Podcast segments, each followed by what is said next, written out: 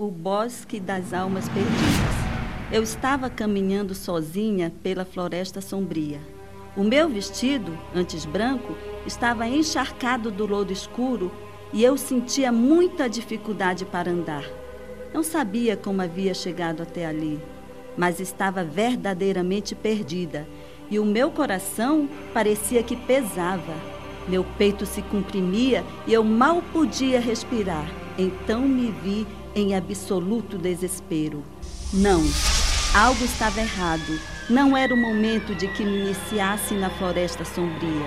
Durante toda a vida, havia escutado lendas sobre aquele lugar e a apavorante profecia de que o meu destino prometia a minha entrada por aquela medonha e opressora floresta onde os raios do sol jamais tocavam o chão. O que mais me apavorava era que o meu destino e legado me incumbiam de adentrar a floresta das almas perdidas, a floresta intransponível, o bosque do diabo. O lugar possuía muitas alcunhas, mas não prometia a minha volta. Ninguém que foi jamais retornou. Essas histórias e, sobretudo, a profecia que recaía sobre mim me apavoravam no exato momento em que a cabeça doía e meus olhos ardiam. Foi quando notei que os ramos de uma medonha trepadeira subiam pelo meu corpo e me apertavam. Eu já não podia respirar.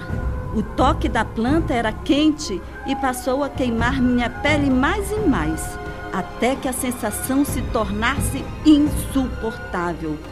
A morte era uma certeza para mim e eu sequer podia gritar por ajuda. Então ouvi, de dentro dos galhos retorcidos da floresta escura, uma voz amigável, a voz de Oman, meu guia espiritual. Fuja! A voz de Oman era desesperada, como a de quem houvesse corrido léguas para ter comigo. Como, Oman? Tire-me daqui! Eu dizia em pensamentos. Você está dormindo. Desperte! Salve Abigail e Marité.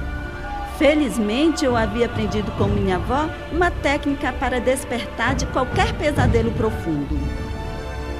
Fogo! A casa estava em chamas, a mais dura lembrança que assombra os meus dias. O som da madeira velha rangendo, se partindo e caindo sobre nós.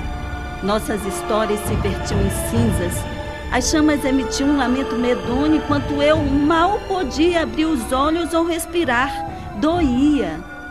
Se me questionarem a veracidade dos sucessos seguintes, eu jamais poderia me justificar, pois me falta memória clara.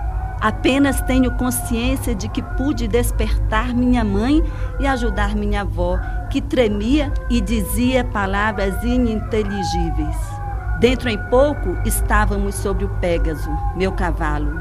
Diante da casa, cerca de três dezenas de pessoas enfurecidas gritavam em coro: As bruxas queimarão! E nos olhos enfurecidos daquela gente, eu vi o meu maior pesadelo. E naquela noite eu descobri a dúbia virtude do ódio. Eu me chamo Elizabeth. E no momento do triste relato que acabo de contar, eu era uma jovem de 20 anos. Eu cresci numa família de bruxas e morávamos eu, minha mãe Abigail e minha avó Marité. Marité tinha surpreendente idade de 102 anos e a eloquência de uma jovem curiosa e apaixonada, pernas fortes e olhar intrigante. Diziam que ela havia descoberto um feitiço para a longevidade o que a fazia rir largas gargalhadas e logo afirmar que sim, mas que o manteria em segredo até o dia de sua morte. Vovó possuía uma forte ligação com as plantas. Tudo o que plantava prosperava. E ninguém sabia mais do que ela sobre as ervas. Possuía mãos mágicas. Minha mãe Abigail era uma moça muito elegante e gostava de se manter bem vestidas em longas saias, vivas cores e chapéus um tanto que chamativos. Tinha 53 anos e mais paixões pela vida do que se pode contar. Era linda, com seus cabelos cobreados e uma pele alva, como me lembro da lua cheia. A terceira integrante da família era eu a moça corajosa e de cabelos trigosos, desgrenhados e opacos, como dizia mamãe. Sobre mim havia uma profecia revelada às mais antigas da família em sonho. Eu sou aquela cujo destino é descobrir os segredos ocultos da floresta sombria. E para tal façanha, fui preparada durante toda a vida. A corajosa Elizabeth, que na verdade temia profundamente seu destino, nunca esteve preparada. Eu venho de uma família de bruxas, de tradição muito antiga, mais antiga do que qualquer um possa se lembrar. Mas a história passada de geração a geração nos conta que, antes mesmo das tradições egípcias, babilônicas ou sumérias, nossas mães habitavam uma poderosa e promissora sociedade matriarcal, fundada pela primeira mãe, nossa matriarca mais antiga e reverenciada desde então até os dias de minha vida. A primeira mãe logo se tornou muito influente entre os seus, pois dominava conhecimentos que de maneira alguma lhe foram passados pelos mais velhos, mas que, de algum modo, chegavam a ela. São os corvos que contavam a ela, diziam uns. Ela ouviu da boca do próprio demônio, sussurravam outros. Ainda assim, a primeira mãe encorajava mulheres a morderem o fruto do conhecimento e se conectarem com o espírito da grande mãe, o espírito da natureza. Pouco a pouco, as mulheres se tornavam cada vez mais sábias e influentes. Seu poder era imensurável e cabia aos homens, rendidos em encantos, venerarem suas amantes. Assim seguiu o reinado construído pela primeira mãe, futuroso, se expandindo pacificamente entre as fronteiras dos reinos, cidades e impérios longínquos, até que o mundo mudou. Desde longe se ouviram rumores da chegada de novos homens exemplares, novos deuses e muitas guerras. O conhecimento adquirido e difundido através das culturas inspiradas pela primeira mãe, era visto como ameaça. Então, as mulheres transformadas passam a ser caladas, uma a uma, pelas mãos dos novos homens. Algumas fugiram, se dissiparam entre diversas culturas e se calaram.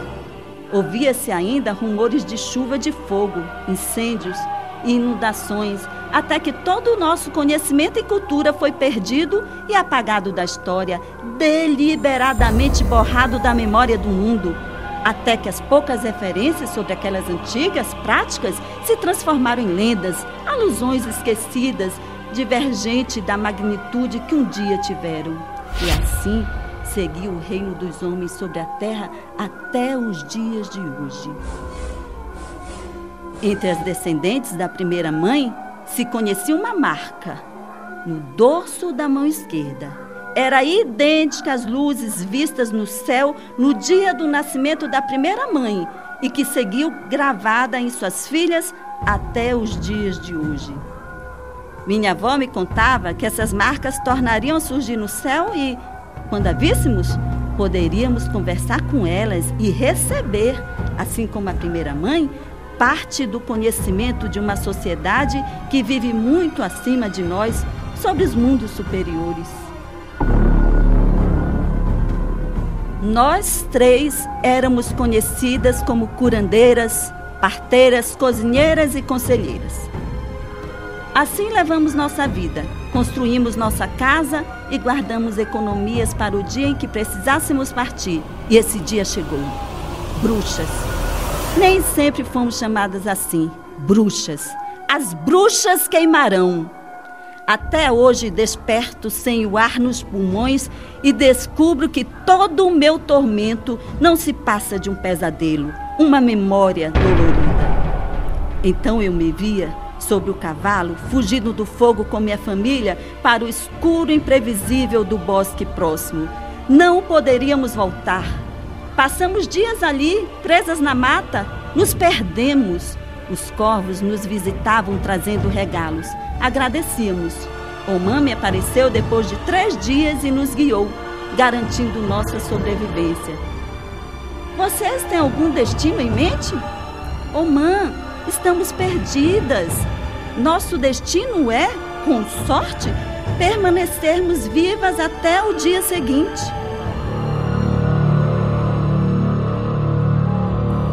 Sendo assim, creio que minhas visitas já não se farão necessárias. E direi aos corvos que descansem, pois vejo diante de mim uma bruxa cega. Tempo perdido. O que quer dizer com isso, mãe? Ora, eu não poderia ser mais claro, mas, já que insiste na negação, eu posso explicar o óbvio. Cega, uma bruxa cega. Cego é aquele que é incapaz de ver. Agora, já tendo me excedido nas palavras, eu preciso me retirar, pois, se fico, só me restará te ensinar a ver.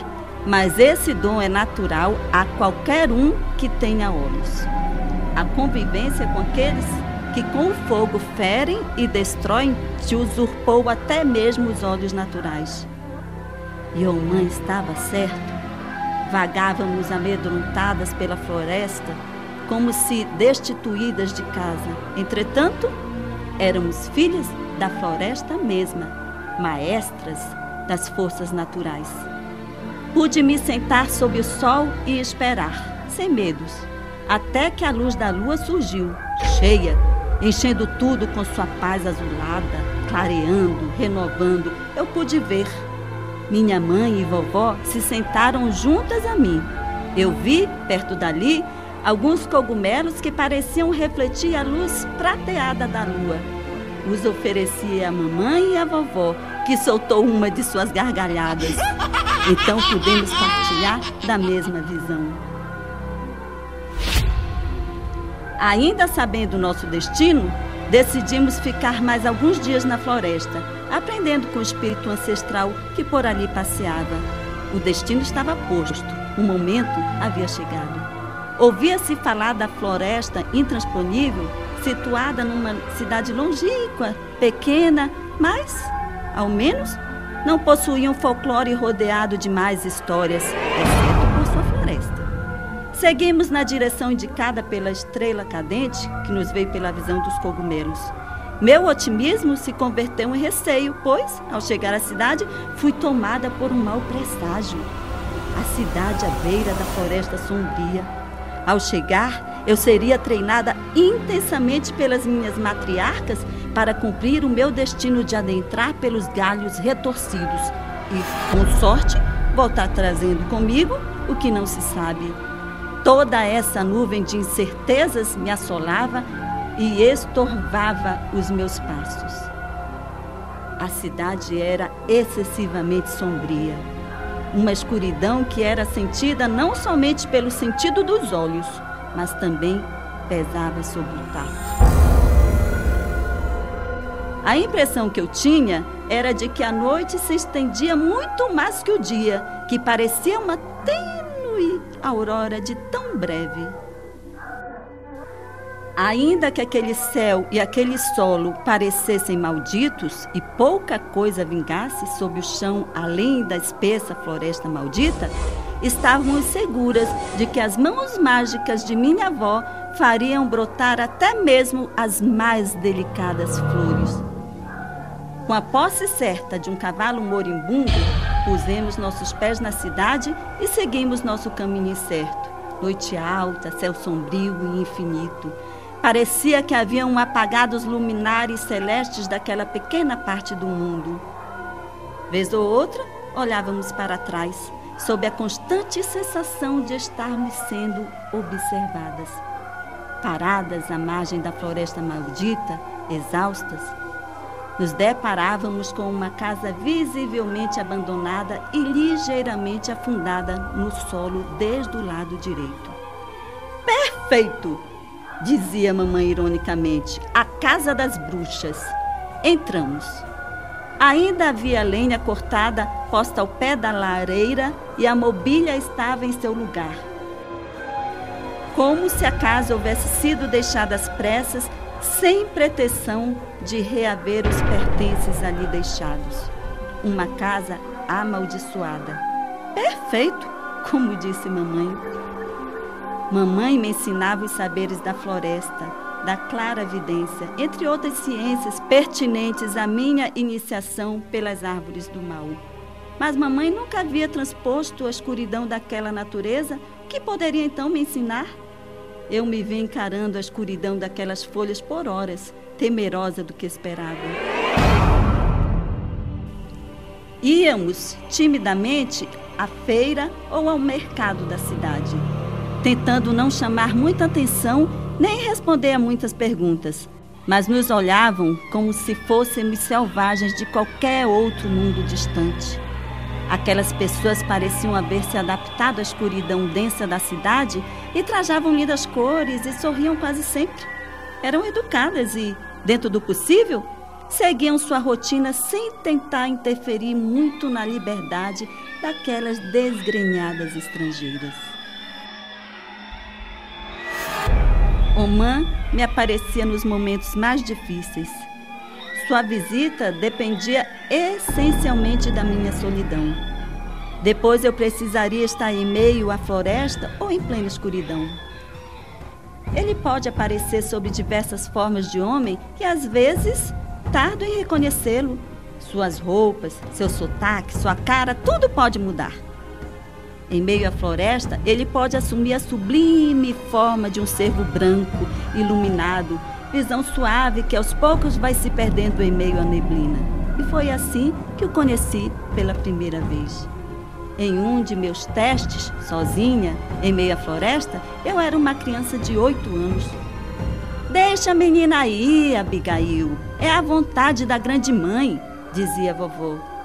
E então mamãe me soltou e eu caminhei um pouco mais adentro em meio à floresta perdida e com medo, ouvindo sons ininteligíveis ao meu redor, observava a água de um riacho. O som da água sempre me acalmava, mas não naquele momento. Ia escurecendo e eu ainda não havia entendido o motivo de estar ali. Do riacho subiu uma neblina que parecia tomar forma e ia descendo até a margem, se moldando nos contornos de um cervo branco que saciava sua sede no riacho. Parecia emitir uma frágil luz ao passo que deixava parte da luz atravessá-lo. Assim, eu podia ver um pouco da paisagem através dele. Então ele se virou para mim. Olá, Elizabeth. Como sabe o meu nome? Eu a tenho acompanhado por mais de mil anos. Sua voz vinha não de sua boca, que permanecia fechada, mas de algum lugar desde o alto de sua cabeça. Isso é impossível. Eu tenho apenas oito anos.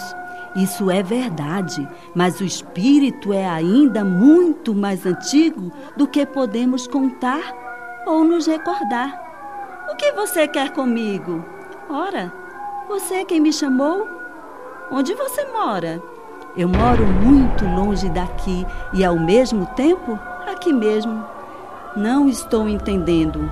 Eu moro em outra dimensão, mas o meu e o seu espírito estão entrelaçados, de modo que, onde quer que eu esteja, você estará também. E quem é você?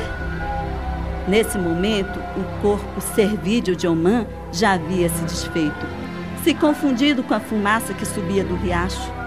Logo atrás de mim, eu ouvi uma voz: Eu sou Oman! Virei-me e Oman havia se tornado um homem jovem de bigode, com extremidades pontudas, olhos expressivos e vestes negras. E o que você é? Eu sou você, Elizabeth. Eu sou um fractal de você. Mas eu sei de coisas que você não sabe ainda. Eu habito lugar onde já não há tanta dor quanto aqui. Agora tente não se esquecer de mim e volte para casa. Siga aquele coelhinho branco. Certas de que a notícia de sermos bruxas já havia se espalhado pela cidade, mamãe e vovó trataram de se introduzir ainda mais no convívio social. Porém, Os homens se mostravam inflexíveis e indiferentes a elas. Não lhes dirigiam olhares, apenas furtivos, apenas de longe. Evitavam referir-lhes a palavra, mas ao longe sussurravam. Em meio a todo desprezo, parecia haver um receio, um medo. Por outro lado, com as mulheres, o convívio era muito mais agradável. Trocavam receitas, aconselhavam, realizavam partos e distribuíam porções, conquistando assim o prestígio de todas.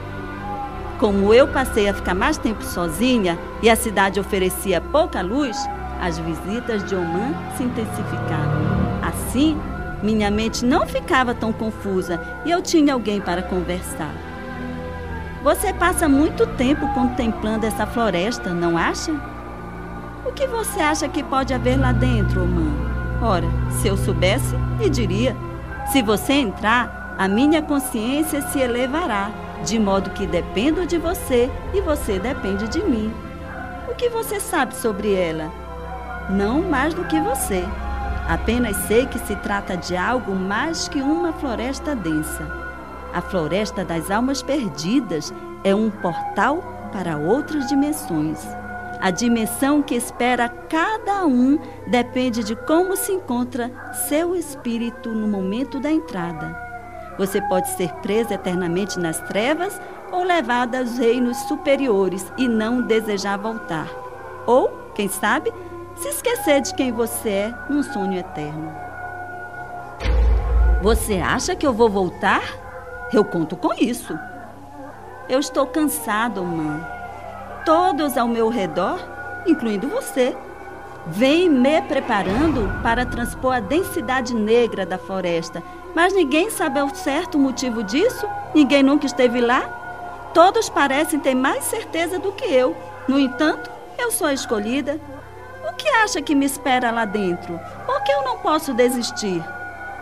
Você já sabe o que te espera lá. Você já retornou com a resposta. Só precisa achar o momento entre a sua ida e sua vinda. O destino de nossas jornadas não importa. A resposta está na travessia. Não cultivávamos amizades verdadeiras. Tudo parecia superficial, como se um sepulcral segredo pairasse sobre aquela gente, mas todos se esforçassem em nos distrair do que de fato existia sob a densa escuridão daqueles dias. Alguns comentários estúpidos chegavam a nós.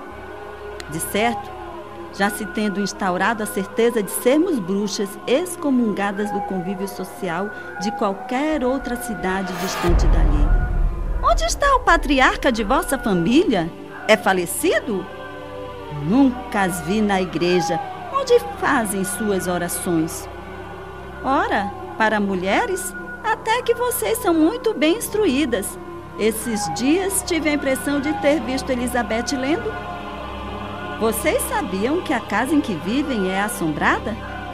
Estão certas de que nunca viram nada por ali? As mulheres quase sempre eram vistas juntos a seus maridos.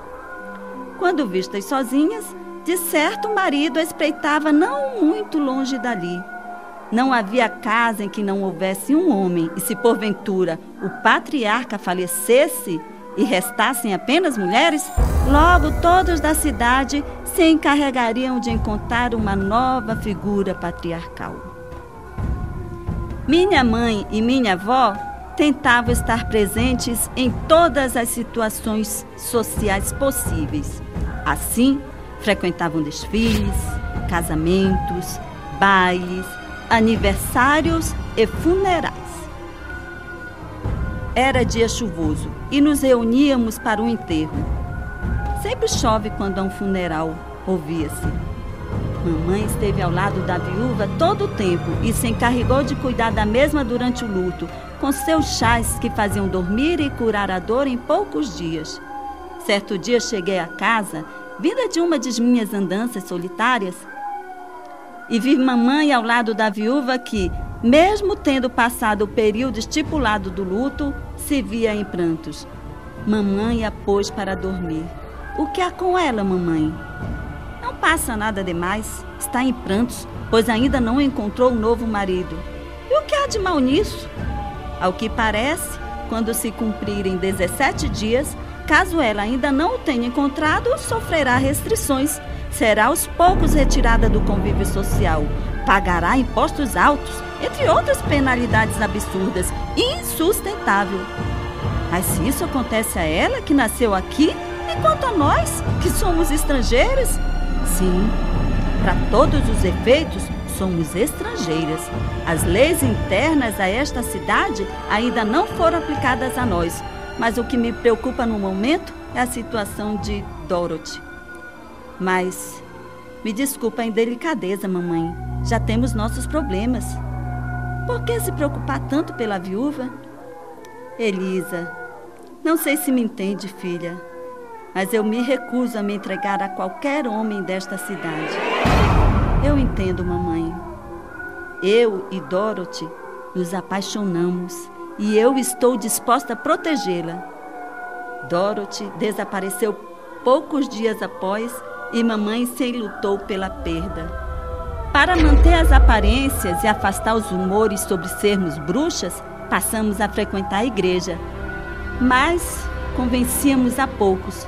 Nossas vestes eram distintas, não conhecíamos o, os costumes e vovó se mostrava visivelmente incomodada com a situação. O papel da mulher se realiza em servir a seu marido. Uma casa sem um patriarca é amaldiçoada. Por isso, muitas se retiram de nosso convívio, pois não atendem às leis celestiais, dizia o padre. Assim, Deus há de amaldiçoar a sociedade que atua destoante de sua vontade.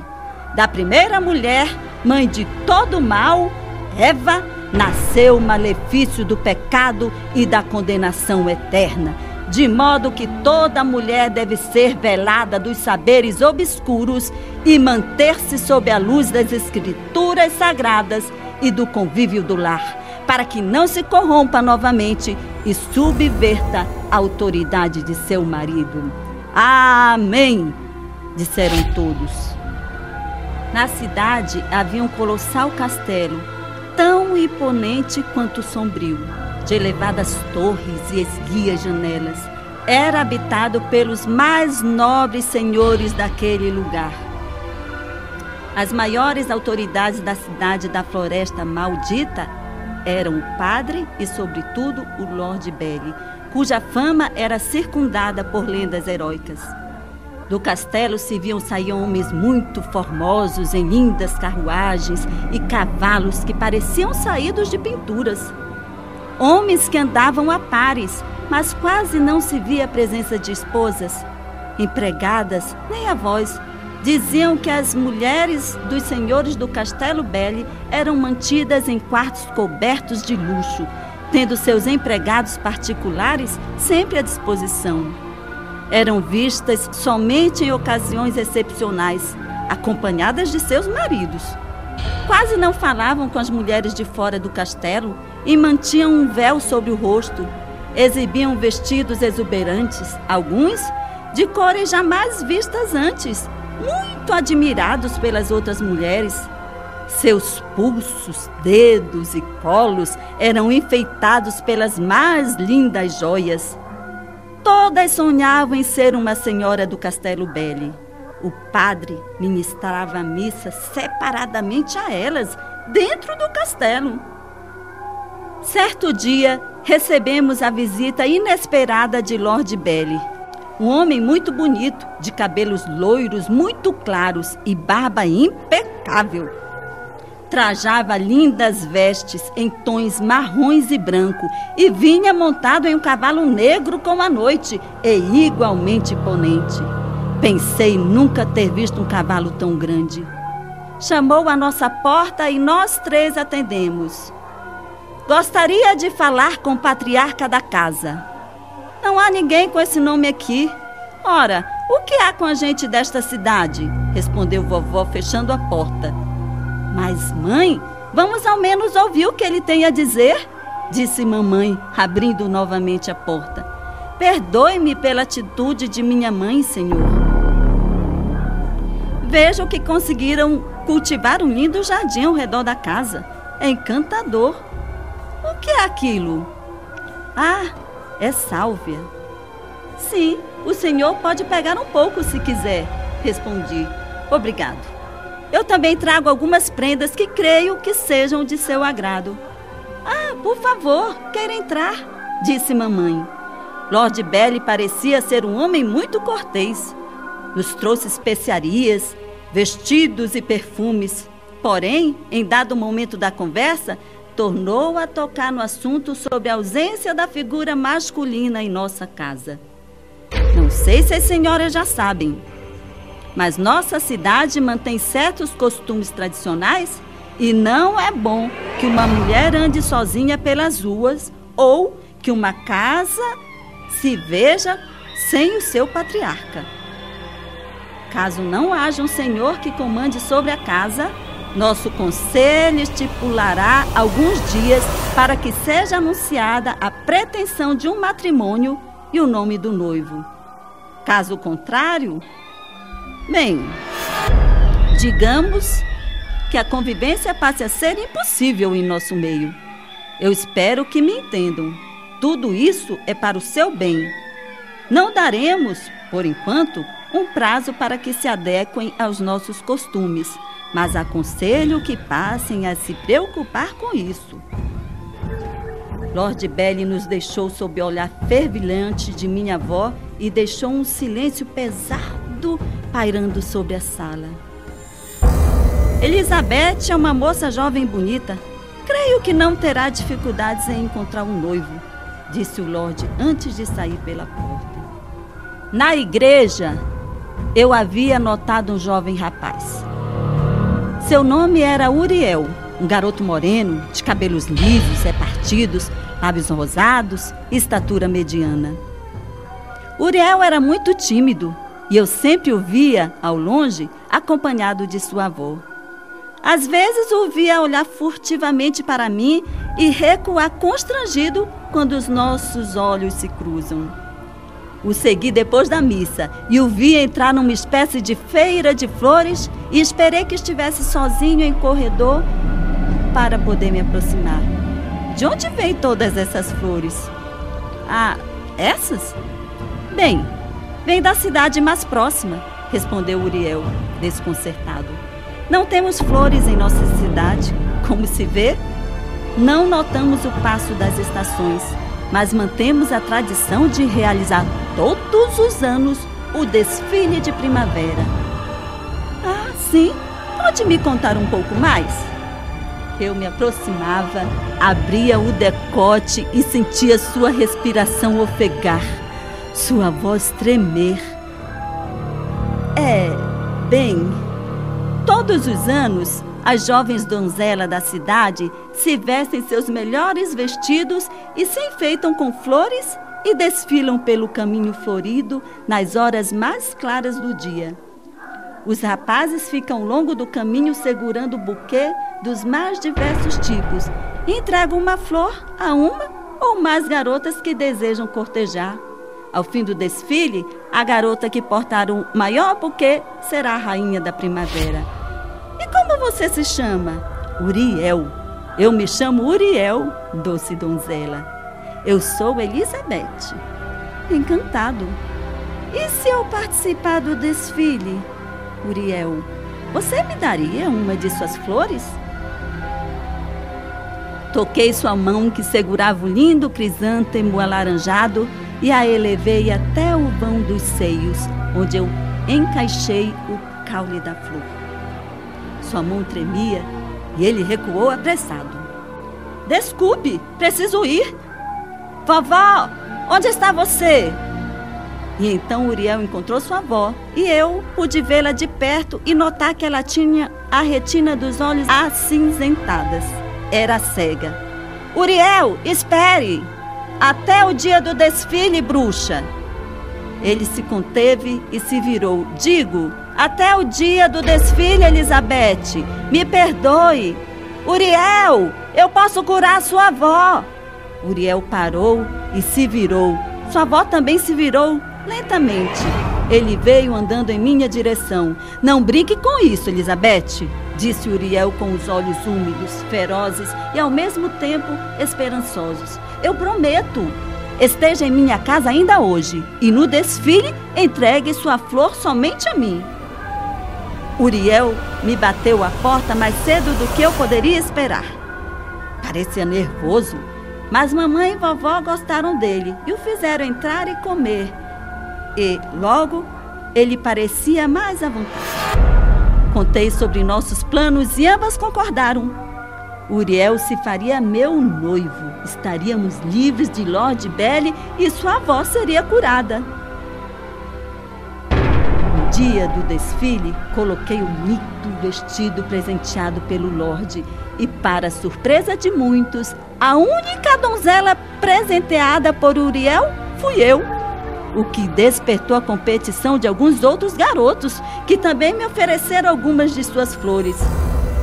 Não me tornei a rainha da primavera, mas alcancei o terceiro lugar. Muito bom para uma bruxa. Estávamos as três mulheres da casa e Uriel jantando à mesa. Minha mãe me chamou à cozinha para conversar. Elisa, eu estou preocupada. Não posso curar a avó desse garoto. Você bem o sabe. O que faremos? Não se preocupe, mamãe. Quando eu adentrar a floresta, vou perguntar à grande mãe o que fazer e ela certamente me dirá. Lord Belly bateu à nossa porta dizendo a famosa frase: Gostaria de falar com o patriarca da casa. Então levamos Uriel até ele. Volte para casa, Uriel. Sua avó precisa de você e deve estar preocupada. O garoto fugiu correndo sem contestar apavorado pela presença do Lorde, e desde então não retornou à nossa casa. O conselho decretou 30 dias. Vocês têm 30 dias, disse Lord Belly. Na igreja eu não encontrava outro rapaz que me interessasse, e Uriel já não mais me dirigia olhares. Os homens da cidade se tornavam cada vez mais hostis e nos olhavam com feições medonhas de desprezo. Todos se calavam com nossa chegada e nos olhavam na rua, nas lojas, em todos os lugares. Ao longe, no Castelo Belli, pude ver três forcas que pendiam de uma árvore cinzenta. O padre seguia com o seu sermão. Satanás espreita em nosso meio, buscando a quem possa corromper. As mulheres são suscetíveis à voz do demônio. Protejam suas famílias e seus ouvidos. Permaneçam à sombra da cruz e à luz das sagradas escrituras. A mulher não deve saber mais do que os ensinamentos divinos, pois sua mente é frágil e perigosa, e todo conhecimento que receber poderá ser vertido em trevas e perversão. Por isso, ela não deverá aprender a ler. Ainda habitam em nosso meio bruxas que entregaram suas almas aos conhecimentos ocultos de Satanás. O tom de sua voz subia ritmado pelos trovões e a igreja ouvia em aparente calma.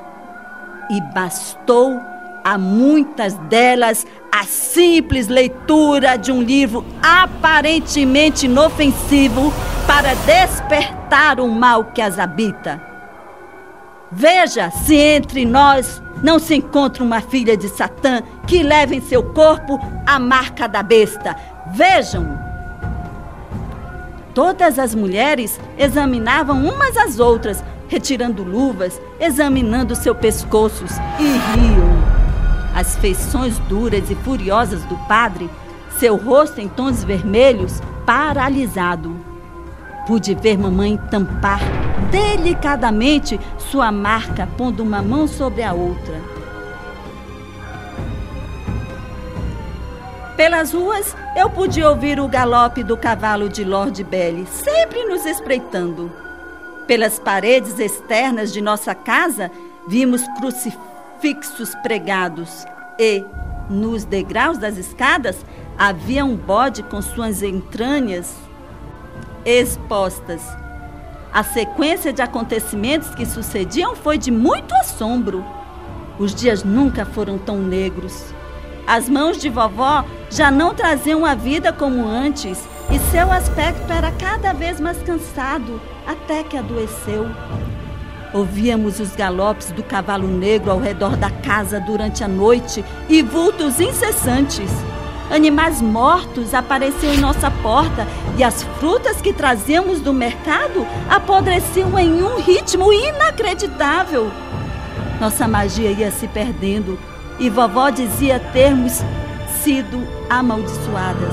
Mamãe me ajudou e da minha boca vimos sair um medonho escaravelho que caiu virado sobre a mesa, movendo suas asquerosas patas. Ao lado de fora da casa, víamos, frequentemente, a figura de um homem que nos espreitava. E, pela manhã, podíamos ver ranhuras sobre a madeira da porta que contava os dias que nos faltavam.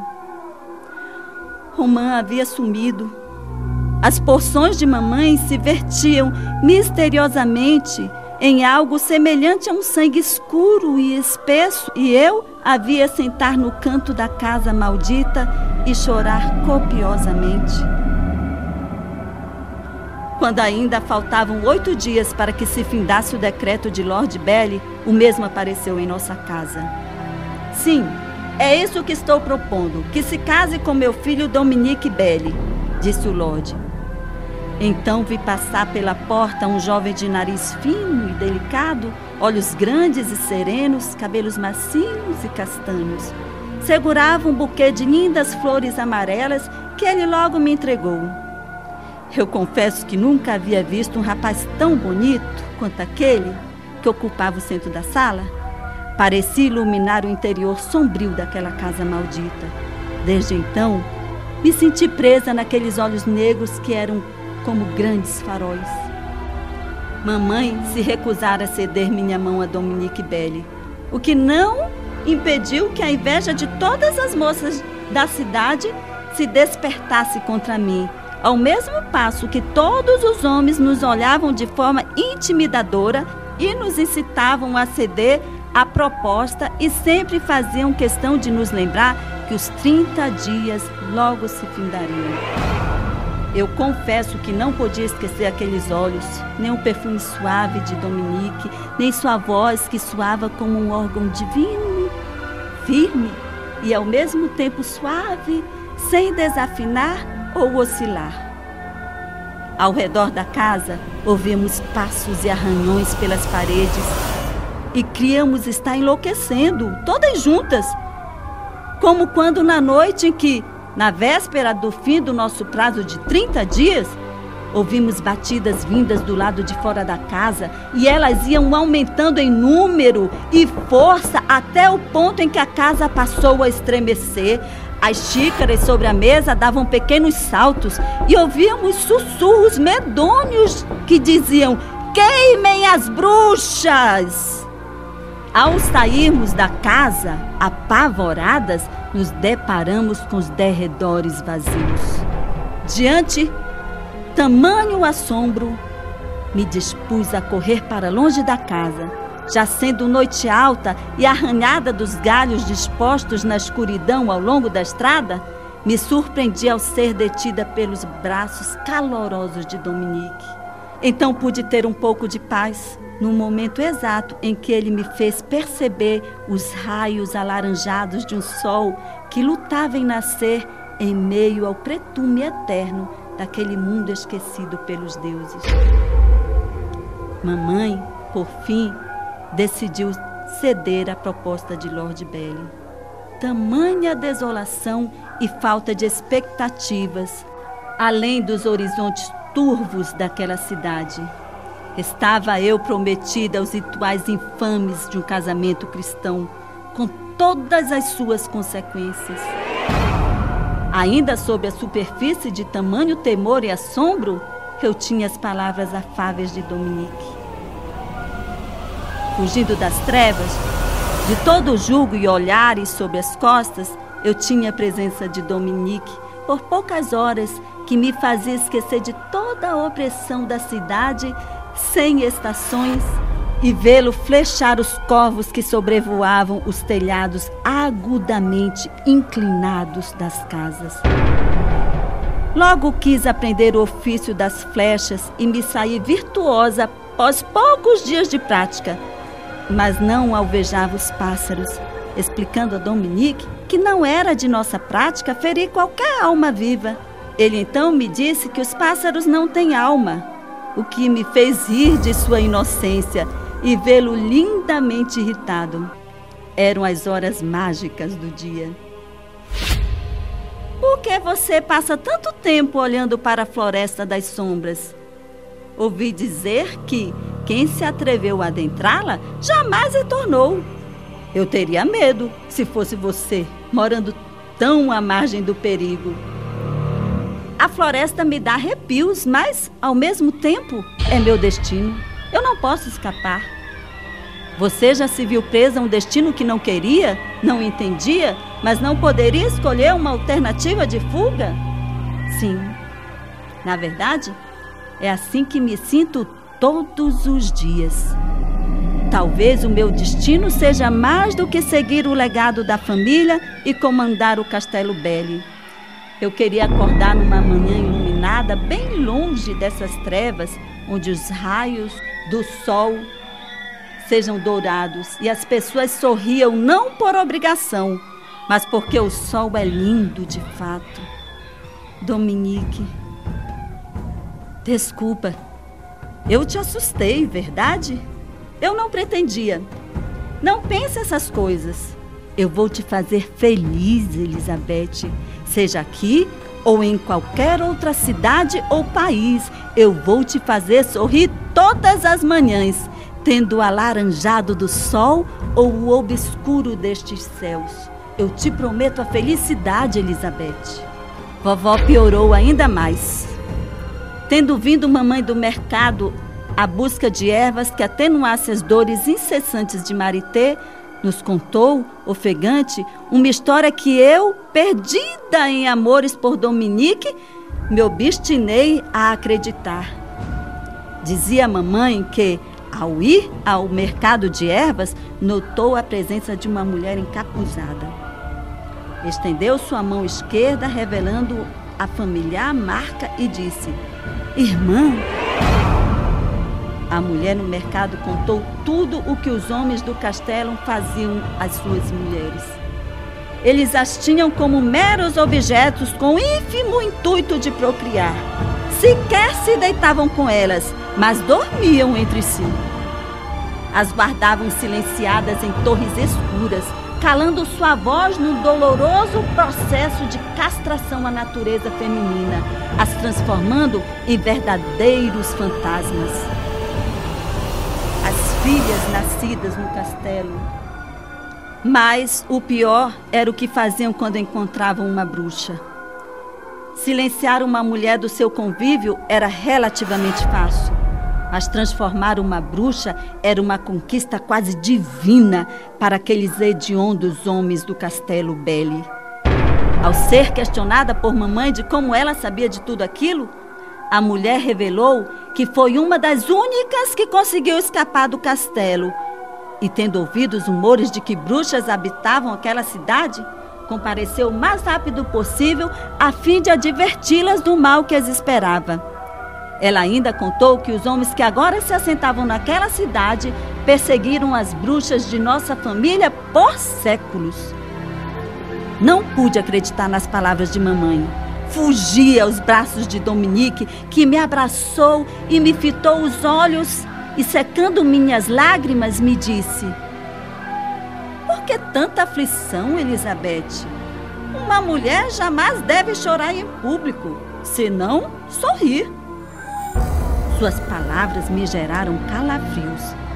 E ao perceber em meus traços seu efeito negativo, Dominique tentou me conter em um abraço mais apertado, quase opressor.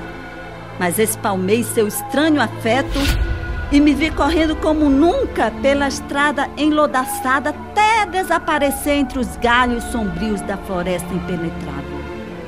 Em meu caminho errante floresta dentro, Não encontrei muitos obstáculos, senão uma sucessão de galhos diformes que não ofereciam tanto perigo. Detive meus passos apressados e me pus a caminhar lentamente. Me sentei. Passadas horas, não havia feras ou demônio que viessem ter comigo. Então me dei por mim que toda a ameaça oferecida por aquele lugar não se passava de lendas, e somente por elas as pessoas temiam tanto a floresta. Senti uma angústia tamanha, como se a grande mãe me tivesse abandonado, e tudo o que eu acreditei durante toda a minha vida não passasse de cega crença. Não me continha com minhas lágrimas no pavor ante tal ideia. Então parei de soluçar e sequei as lágrimas, decidida a encontrar o caminho de volta para casa. Foi quando ouvi o murmúrio de outras lágrimas, como se um eco das minhas. E entendi que não estava sozinha. Olá! Quem está aí? Precisa de ajuda? Eu dizia. Girava tentando seguir o som da voz, mas não conseguia identificar de onde ela vinha. Parecia vir de todos os lados. Foi quando vi um garoto muito pálido, agachado entre as raízes de uma grande árvore que parecia estar morta há muito tempo. Olá, está perdido? Eu posso te ajudar, não tenha medo. Seu corpo estava molhado e ele tremia de frio. Quando me aproximei, ele se levantou e saiu andando apressado por entre as árvores e começou a seguir no que parecia ser uma espécie de trilha. Eu o segui. Não! Não fuja! Eu posso te ajudar!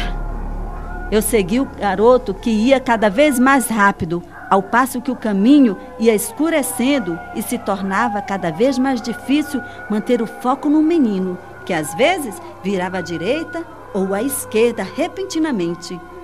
A cada curva em que eu o seguia, o caminho parecia escurecer ainda mais. E ao olhar para trás, eu já não encontrava a luz do caminho por onde havia passado, mas ainda assim o segui. A cada passo me sentia mais desorientada, tonta com suas voltas, e ao olhar atrás, via os poucos pontos de luz sumirem. Então eu desisti da busca e tentei voltar, pois estava com muito medo, mas me vi detida em uma absoluta escuridão. Tentei seguir meu caminho para onde quer que fosse, mas senti minhas pernas enfraquecerem e, a cada passo, sentia mais peso em minhas pernas até que não tive opção se não me deixar cair. As trevas se tornavam tão densas que eram quase impenetráveis. Adormeci. Quando acordei, Ainda estava desorientada e sentia muito medo. Ao redor, apenas trevas. Era como se houvesse morrido e minha alma se perdera em um limbo de plena escuridão. Eu não estava preparada. Muito depois, pude ver um borrão vermelho bem ao longe. De súbito, pude me levantar e seguir cambaleando em sua direção. O borrão ia tomando forma e ficando cada vez mais vivo no vermelho escarlate. Aos poucos, a forma de uma ave foi se revelando e, logo, eu estava debruçada sob ela. A árvore me trazia paz e, sob ela, eu descansei. Pude ver ao redor algumas poucas luzes azuladas que desenhavam contornos de uma vegetação quase mágica. A luz era tênue, quase imperceptível, mas aos poucos, com algum esforço, se intensificava e me revelava uma floresta cheia de vida em tons de azul. Filha, não tenha medo! Pude ouvir a voz do espírito daquela árvore me confortando. Quem está aí? Não tenha medo! A voz repetia. Era uma voz terna cheia de paz. Eu não vou conseguir. Eu sou uma simples bruxa. Você já conseguiu, minha pequena. Você só precisa seguir em frente. Quem é você? Como pode ter tanta certeza? Ora, sou eu. A voz dizia doce e risonha. Estive em você esse tempo todo. Eu me sentia acolhida, eu queria permanecer ali, mas precisava seguir. Grande mãe, é você? Mais uma vez ela riu ternamente. Sim, filha, sou eu. Ajude-me, grande mãe. Eu não sei o que fazer. Eu dizia já com os olhos encharcados. Sim, você sabe. Por que eu, grande mãe? Por que não Marité, que obviamente é mais sábia, ou até mesmo uma mãe? Você é quem escolheu seu destino. Logo entenderá o motivo de tudo. Eu não preciso lhe dizer nada. Por favor, grande mãe, eu imploro, diga-me algo, algo que eu deva fazer. Como poupar minha família de tudo isso? Um feitiço que seja. Você não veio aqui em busca de respostas. Você veio se recompor e receber minha bênção. Agora siga, menina. Siga a sua intuição. Eu estarei sempre com você, ao seu redor e nas forças da natureza. Eu estarei nas pedras, eu estarei nas árvores, eu estarei na água, na terra e em cada pequena criatura. Tome, coma um de meus frutos. Um galho desceu suavemente até a altura dos meus olhos. Nele, um lustroso fruto vermelho, como uma cereja, porém um pouco maior. Eu o comi. O que vivenciei em seguida não posso descrever com precisão. Sequer me recordo com clareza, mas senti como se uma luz se acendesse dentro de mim, como se de olhos fechados eu pudesse ver todo aquele mágico e inóspito mundo ao redor. Como se eu tivesse consciência do tempo e, de mesmo modo, tempo deixasse de existir. Como se eu tivesse dispostos diante de mim o antes, o agora e o porvir, e todos eles fossem um só. Eu sentia toda a vida ao redor dentro de mim. Eu era um embrião do mundo e, ao mesmo tempo, ele todo. Quando abri os olhos, vi um vulto que logo reconheci como sendo Omã. Eu não podia ouvi-lo bem, mas ele lutava por me dizer algo. Ouvi, por fim. Elizabeth, me ouça. Eu não tenho muito tempo. Foi muito difícil lhe achar nesta dimensão e levo tempos tentando lhe falar. Ouça com atenção. Não beba do cálice negro. Logo, sua visão foi se desfazendo, enquanto ele repetia sua última frase. Então eu vi o coelhinho branco e o segui até avistar novamente a minha casa.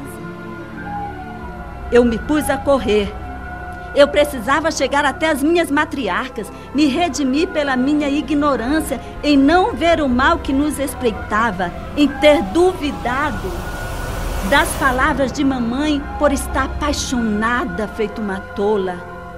Corria o mais rápido que podia. Então vi um homem alto coberto inteiramente por uma capa saindo pela porta da frente. Parou ali mesmo e me fitou com frieza. Então vi subir uma fumaça desde os fundos da casa e então as chamas! Súbito como um relâmpago, o cavalo negro de Lord Belly me surpreendeu. Sequer eu sabia de onde ele havia vindo. Parecia ter sido vomitado pela penumbra da noite.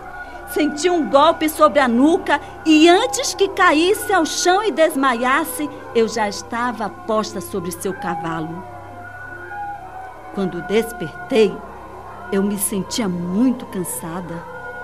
Ao meu redor não se via nada. Pelo tato, pude perceber que estava em um aposento que, aparentemente, era bem mantido. O silêncio era enlouquecedor. Não sei quantos dias passei ali. Foi quando a realidade passou a se confundir com os meus mais sombrios medos. Eu ouvia sons de roedores e podia senti-los passear pelo meu corpo, abrir feridas em minha pele. Eu não sabia, mas se o guincho dos ratos ou se risadas ou sons se confundiam. Os risos se convertiam em sussurros. Os sussurros me diziam coisas terríveis. Você está morta, Elizabeth. Ah, pobrezinha, já envelheceu tanto. Você é a culpada. Nem se lembra de quando morreu. Ela se esqueceu de tudo. A porta se abriu e alguém se aproximou. Senti sua respiração e seu perfume. Dominique! Senti seus braços e suas lágrimas. Depois disso, eram apenas minhas lágrimas. E novamente, o abandono. Quando tudo o que eu sabia de mim era somente meu nome e já não esperava nem sentia nada, a porta se abriu e a luz entrou. Os olhos vermelhos de Dominique me esperavam. Ele posto em lindas vestes em azul claro e um branco impecável. Meus olhos doíam com tanta luz. Os olhos sádicos de Lord Belly em seu sorriso rasgado. Dois criados me tomaram pelo braço me limparam, me vestiram em trajes deslumbrantes e me enfeitaram de pedras brilhantes, maquiagens e um lindo penteado. Eu sequer podia dizer uma palavra, nem sentia vontade de fazê-lo. Eu me reduzia a um objeto. Unida ao braço de Dominique, eu surgia por uma porta muito grande em formato de arco e adentrava um salão onde uma extensa mesa estava posta os homens sentados, as esposas em pé ao redor, igualmente lindas. O padre também de pé, sobre uma pequena escadinha em degraus de mármore. Lord Belly me apresentou com as seguintes palavras: Eu vos apresento nossa mais nova aquisição, Elizabeth Belly, a bruxa que transpôs a floresta das almas perdidas. Alguém tocava uma linda música suave o padre se anunciou, disse algumas das palavras de sempre e ordenou que entrasse a ceia. Lord Belly se ergueu da mesa e, com o mesmo sorriso, disse: Meus caros, hoje temos uma ceia especial. Tenham todos a honra de receber o sagrado sacrifício de Dorothy. Os criados entravam com as bandejas e serviam uma pequena porção de carne a cada um, e igualmente serviam as taças, vermelho sangue. O padre seguia: Isto é o meu corpo dado em favor de vós. Fazei isto em memória de mim. Ao fim da medonha ceia, ao sinal de Lord Belly, Todos os homens se levantaram em gestos orquestrados, se limparam e se retiraram. A mesa foi reposta. Ao sinal do padre, as mulheres se sentaram.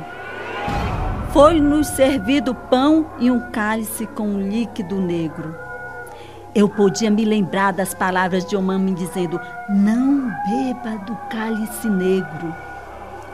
Ainda que incapaz de qualquer reação, aquelas palavras vieram vívidas em minha mente e, retomando parte da consciência de mim, pude ter, enfim, uma rápida reação.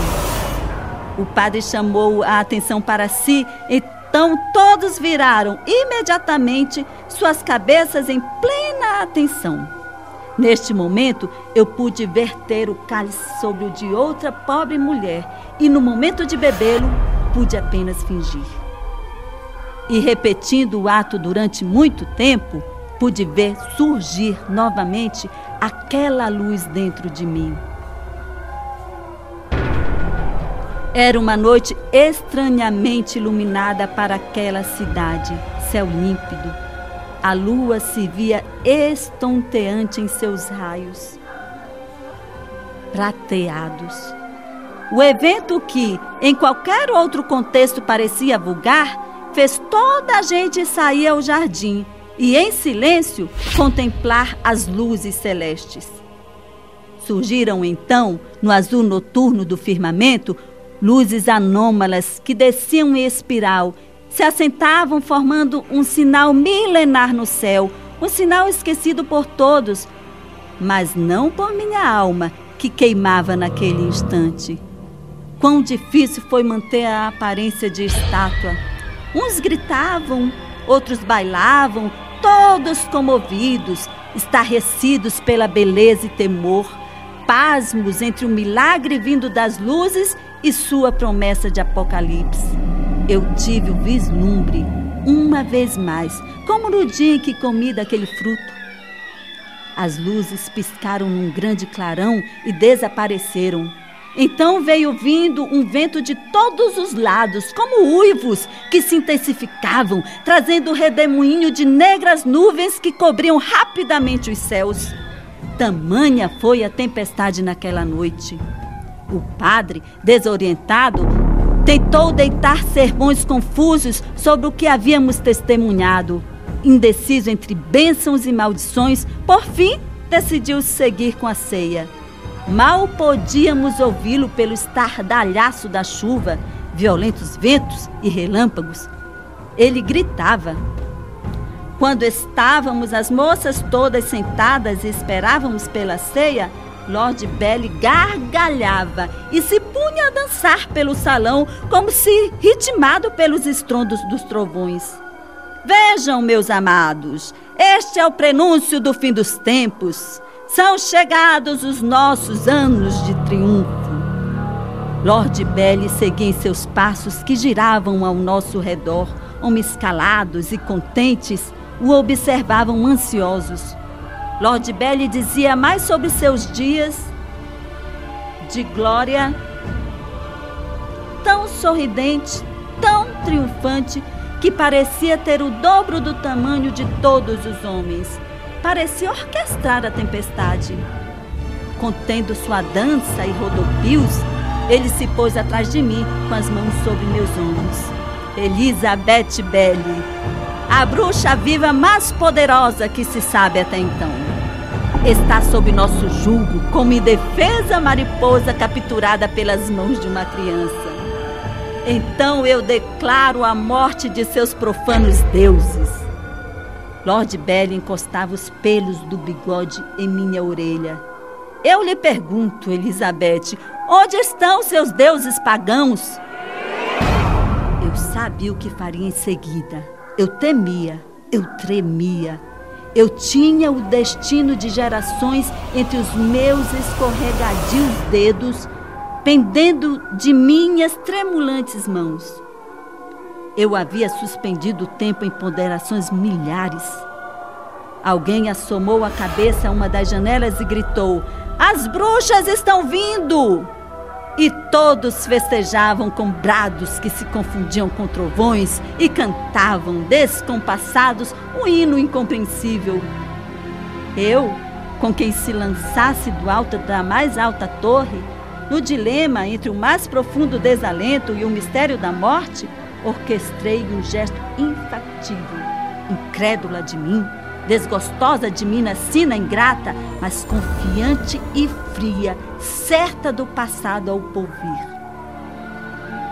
Eu estava cega, só ouvia o objeto da ação, tão simples, tão sentencioso, tão frio quanto a morte e igualmente profundo incógnito.